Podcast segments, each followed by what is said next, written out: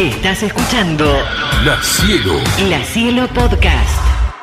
Quiero presentar a nuestro gran amigo Leo Margo en las finales.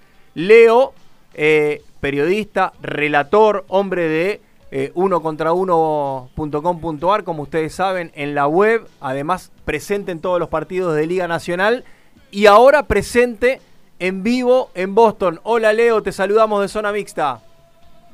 ¿Cómo andan amigos? ¿Todo bien? Buenas noches para, para ustedes, buenas tardes todavía aquí en Boston. Eh, me gustó el debate picante de recién, eh, estaba enganchadísimo. Eh, Viste como Pichi Cerizola Pero me pone arranquemos, ficha, ¿viste? Leo, arranquemos con esa ciudad que es hermosa. Contanos Es algo de la ciudad esa que es divina. No, ¿Cómo se despertó Boston después Estoy- de perder un séptimo? Sí. Estoy maravillado, estoy maravillado. que Es una ciudad que ya de por sí en 2019, cuando la había conocido, me había enamorado por completo. Esta vez que pude estar más tiempo, que la pude caminar un poco más, que la pude recorrer un poco más, les puedo asegurar que es un amor. eh, me quedaría a vivir acá, sinceramente. Si, si tuviera la posibilidad, me quedaría a vivir acá porque me fascina la ciudad, me encantan todos los deportes, me siento representado por, por la historia de los deportes también de Boston, no solo por los Celtics, también por los Red Sox, por los New England. Patriots, por el hockey con los Bruins. Eh, la verdad que es una, una locura realmente. Y, y gusta tanto Boston cuando se despierta después de perder un séptimo en casa, y viendo cómo Jimmy Butler recibe el trofeo Larry Bird en el TD Garden. Sí, sí, de hecho hoy salí temprano para, para acomodarme en un café para hacer el programa nuestro 3x3 que hacemos con el, con el Gallego Pérez, con Ison Patoco y con toda la banda. Y, y de todas formas, eh, pensar que ayer fue feriado aquí en, eh, por el Día de los Caídos, por el. Memorial Day. Eh, de todas formas, hoy se arrancaron todos muy temprano y seguían todos con las remeras, con las camisetas, con el gorrito, se sienten representados de todas formas. Más allá de que el último partido el equipo claramente no estuvo a la altura por la lesión de, Tatum en la primera jugada de partido y, que claramente modificó todo tipo de, planificación porque el resto tampoco pudo dar un paso adelante y esa fue la- la gran merma del equipo, más allá de que Miami hizo todo bien, hizo lo que tenía que hacer, impuso las reglas, impuso las condiciones, llevó a Boston a un terreno en el que no se sentía cómodo y bueno, la disminución física tanto de Tatum como la lesión de White en el final del tercer cuarto, la lesión de Brogdon que ya venía, más en algún momento Robert Williams yéndose al vestuario, bueno, eh, terminó de inclinar todo para, para un Miami que, insisto, es, el, es un claro y justo ganador. Sí, y además tiene un técnico que está acostumbrado, Leo, a este tipo de partidos sin desmerecer a Masula. Mm, A mí me encanta, eh, más allá de que Masula eh, ha tenido algunos desencuentros con algunos colegas, eh, pero mm, me parece que Speltra es, creo que la mitad de este equipo, junto, bueno, Pat Riley y el resto, ¿no? Sí, la, famosa hit culture, ¿no? La, la cultura de, de Miami Heat es esto de agarrar jugadores que están bajo, lejos del radar, desarrollarlos. Este, este plantel de Miami Heat tiene siete jugadores que no fueron drafteados. Obviamente que eh, cada uno es un caso particular, porque está también Udone Haslem, que hace un año que no juega y que Sí. es testimonial su, su participación, pero que no deja de ser eh, el guía de este equipo. Eh, después tenés a tres o cuatro tipos de esos siete que juegan en alta rotación, que son importantísimos, que en esta serie le han dado muchísimo aire y sobre todas las cosas le han dado un montón de puntos, porque uno se queda con lo que hacen Butler y Adebayo, que son los, los claros eh, líderes deportivos. Lo de, lo de Butler además es deportivo y mental, ¿no? Absorbe presión, eh, juega y hace jugar, eh, están todos los detalles, se pelea con todo el mundo, le habla a los jueces, le habla a la gente, eh, pone caras para las fotos, es impresionante, es un monstruo por completo.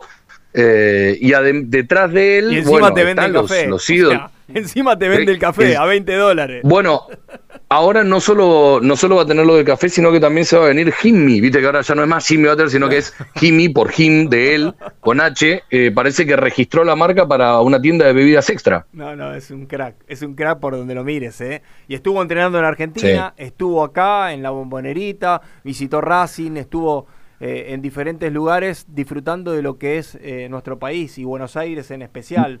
Eh, Leo. Vos sabés que cuando, Dale. cuando estaba, cuando estuvo allí en Buenos Aires, eh, con, con mi compañero de Misich, lo salimos a buscar porque habíamos visto su historia por el, por la Casa Rosada. Dijimos, Sí. nosotros tenemos la oficina ahí cerca, dijimos, no puede estar muy lejos, nos lo encontramos en el obelisco. De hecho, la- las fotos que estaban circulando son de mi compañero y un par de videos son los que filmamos nosotros también. Y, de hecho yo le aparezco por detrás, ahí a la altura de- del Gran Rex, le aparezco por detrás de una casita de, revistas con un micrófono de muy chiquitito de mano y el celular tratando de hacer una nota y se me vinieron los, los, los monstruos que tiene alrededor eh, y no me, ni una palabra, no le pude sacar nada. Y ahora, bueno, me lo crucé por todos lados y te decís, ah, mira con dónde nos volvemos a encontrar, Jimmy Butler. Qué lindo, qué momento. Escúchame, ¿te costó mucho acreditarte? ¿Cómo fue esa situación? ¿Cómo fue ese periplo para estar en los partidos, para estar en las finales? El trato también con la gente de prensa. Contale a la gente que ama el básquet, que se asoma eh, aquí a zona mixta y que por ahí no entiende cómo es el mundo NBA para el periodismo en sí. La verdad que son, son unos fenómenos, están en todos los detalles, te ayudan en todo. Yo me puse en contacto vía mail con Kevin Alonso, que es el eh, encargado de nuestra región De Latinoamérica. y, y de Latinoamérica, exactamente, y, automat y ahí al toque ya me, me facilitó el, eh, el sitio en donde poder cargar mis datos, armar mi perfil y a partir de ahí ir pidiendo las acreditaciones. Yo, de hecho, dejé pedidas las siete acreditaciones para los siete partidos. Uno pide por demás, después de última tiene que ir cancelando o se cancelan solas si las series se terminan antes. Pero hubo un inconveniente, por ejemplo, en el cuarto partido en Miami, yo hice los dos primeros acá en Boston, me fui para Miami y en el cuarto partido me llega, después de que me acreditaron el tercero, me llega un mail diciendo que no me acreditaban para el cuarto. Lo cual es una rareza. Le digo, no entiendo la lógica de cómo acreditan en el tercero, pero para el cuarto no, si es una serie de dos partidos en el mismo lugar. Claro. Y, y me dice, no, tenés razón, que no sé, me lo solucionaron al toque. De hecho, me lo solucionaron a, la- a las dos o tres horas que había, que me puse en contacto con ellos, eh, me solucionaron, dijeron, no, queda tranquilo, es un error nuestro, estás acreditado. Llego al, al Casella Center, al estadio de Miami, y me dicen, no estás en, eh, en las acreditaciones, no, no, no está la tuya. Entonces me vuelvo a poner en contacto por WhatsApp y me dicen, no, no, no hay problema, que los llaman, me lo solucionaron al toque ahí también, más allá de que uno automáticamente lo primero que piensa es que va a terminar en cana, ¿viste? Porque si no estoy en la lista, se dieron cuenta de algo, voy a terminar preso, me van a deportar. Bueno, no, por suerte no pasó nada de eso, al contrario, tuve el acceso a todos lados, pude generar un montón de contenido, tuve la suerte de hablar con José Pañeda, que es la voz latina de Miami Heat hace 35 años, el relator oficial de la radio en español, eh, que me llevó por pasillos internos, me crucé a los jugadores, más allá de que ya los había visto en la previa y en la, práctica de tiro, pero vas por los pasillos por donde salen los jugadores a la cancha, los que ves vos en la tele. Y, y nada, la, la verdad que es una experiencia enriquecedora, más allá de que uno, yo soy hincha de los Celtics y quería verlos ganar, eh, me voy, hoy le decía, le decía a mi novia y a un amigo también, eh, la frase histórica es eh, hay que vaciarse, ¿no? Lo dice siempre Escola. Entonces, no, no, hay que vaciarse, hay que darlo todo. Bueno, yo no solo me voy vacío, sino que a la vez me voy lleno, porque es increíble todo lo que aprende uno con solo estar acá y poder... Uno va empujando un poco los límites, ¿no? Viendo hasta dónde puede llegar. Esas cosas muy del argentino. Bueno, lo hice por completo durante todo el tiempo y la verdad es que la pasé bárbaro. Em, Leo empujó, no llegó. Y ahora que se viene en Boston, porque si Jalen Brown renueva, renueva con un máximo que le limita muchísimo en cuanto al resto de la creación de plantilla y habría que ver. Eh, ¿Qué crees que puede llegar a pasar en Boston teniendo en cuenta que está, está ahí? Yo no creo que haya demasiado movimiento, ¿eh? porque la realidad es que todo el núcleo duro del plantel, sacando Grant Williams, que tiene que sentarse a negociar también su renovación de contrato, el resto tienen todos uno, dos o más años de contrato. Eh, así que lo más probable es que incluso John Matsula, que tiene tres años más de contrato, lo más probable es que se mantenga todo como está.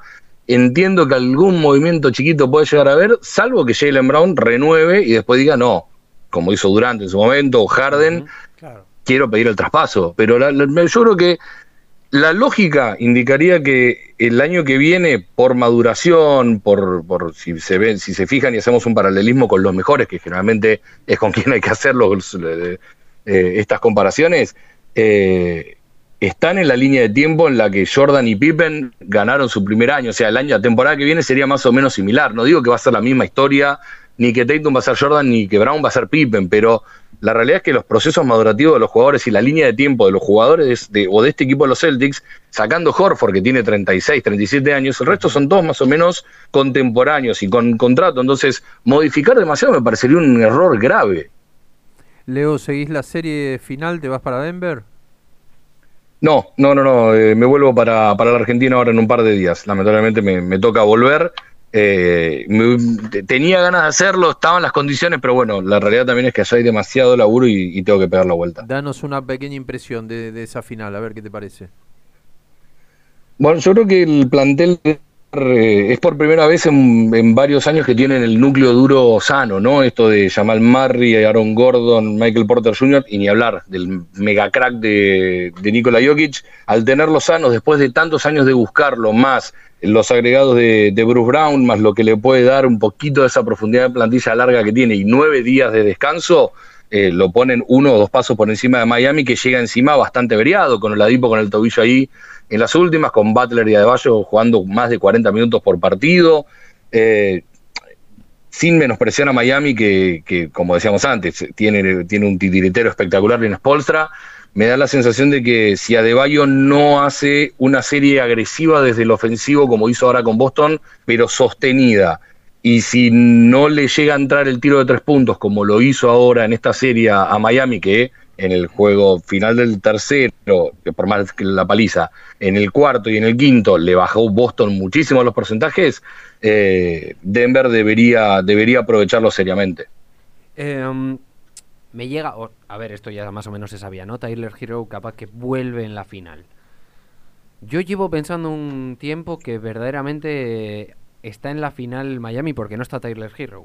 Porque es el eslabón débil dentro de la cadena defensiva que puede llegar a generarse y es por donde atacan todos los equipos. Tyler Hero, ¿debería volver para ti o no debería volver a la rotación de Miami Heat y de Spoelstra?